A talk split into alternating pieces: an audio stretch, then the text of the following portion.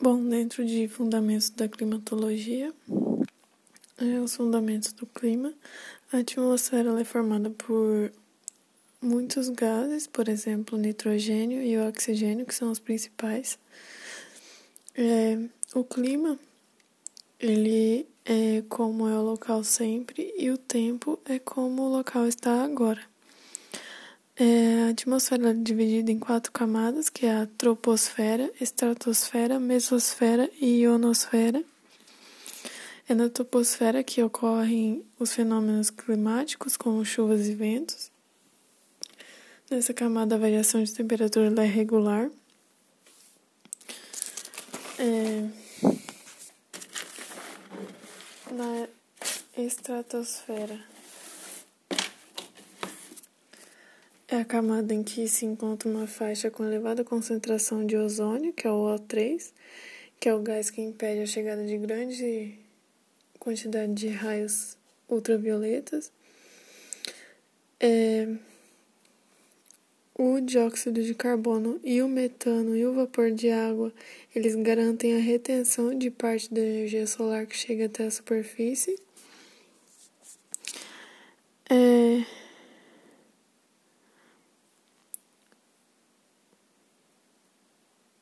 grande quantidade de energia solar que chega até a superfície é luz visível, em que sua maioria atravessa a atmosfera. Só que quando essa luz ela chega na superfície, parte dela é refletida e outra parte é absorvida. Os fatores climáticos, a latitude é o ângulo formado entre qualquer ponto da superfície da Terra e a linha do Equador. O aumento da latitude é, tem esse efeito porque a inclinação de incidência dos raios solares aumenta conforme nos afastamos do Equador. Então, quanto maior for a latitude, menor será a temperatura média de um lugar. Então, quanto mais longe do, do Equador, menor será a temperatura do local. E quando mais próximo do Equador, maior será a temperatura. Então, os raios solares mais inclinados são refletidos mais facilmente pelos gases e nuvens atmosféricos. O planeta tem três tipos de zonas climáticas: a zona intertropical, que é localizada entre os dois trópicos, é, tem altas médias térmicas e baixas variações anuais de temperatura, zonas temperadas, que se localizam entre os trópicos e os círculos polares. É, tem altas amplitudes térmicas anuais, zonas glaciais que se localizam dentro dos círculos polares ártico e antártico. É, tem temperaturas médias bastante baixas. A altitude ela é a altura de um lugar em relação ao nível do mar, podendo variar de zero no litoral até milhares de metros nas altas montanhas.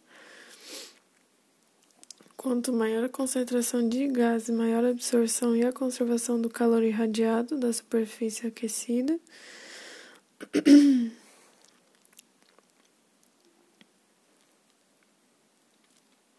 Quanto maior a altitude, menor a temperatura do lugar. Quanto menor a altitude, maior a temperatura. Nas massas de ar, as massas de ar são grandes porções de massas gasosas que deslocam é, verticalmente e horizontalmente na atmosfera. Seu deslocamento ele é feito pela formação de células ou zonas de alta e baixa pressão, que são ligadas a baixas e altas temperaturas. É...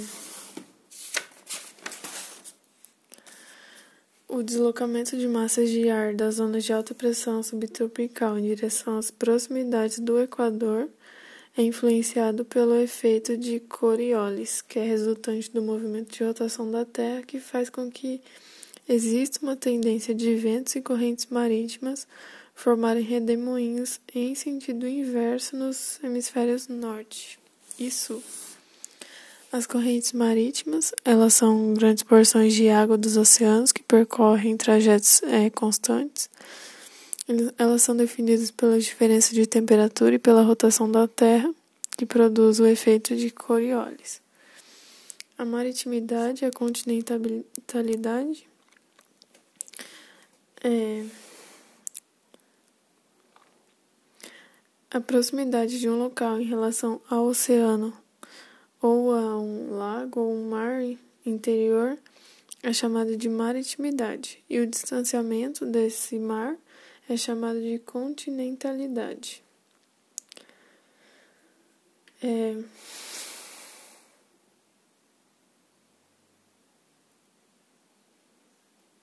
Então, essa distância determina quanto o clima de um local será influenciado pelas correntes marítimas. Os fatores, os elementos climáticos, a umidade relativa do ar é o vapor da água que forma a umidade do ar, que pode ser medida em termos absolutos. Precipitação, que são todas as formas em que o vapor da água presente na atmosfera se condensa e se precipita, então cai sobre a superfície. O orvalho é, ocorre quando o corpo d'água se condensa por entrar em contato com uma superfície mais fria próxima ao solo, como folhas ou árvores.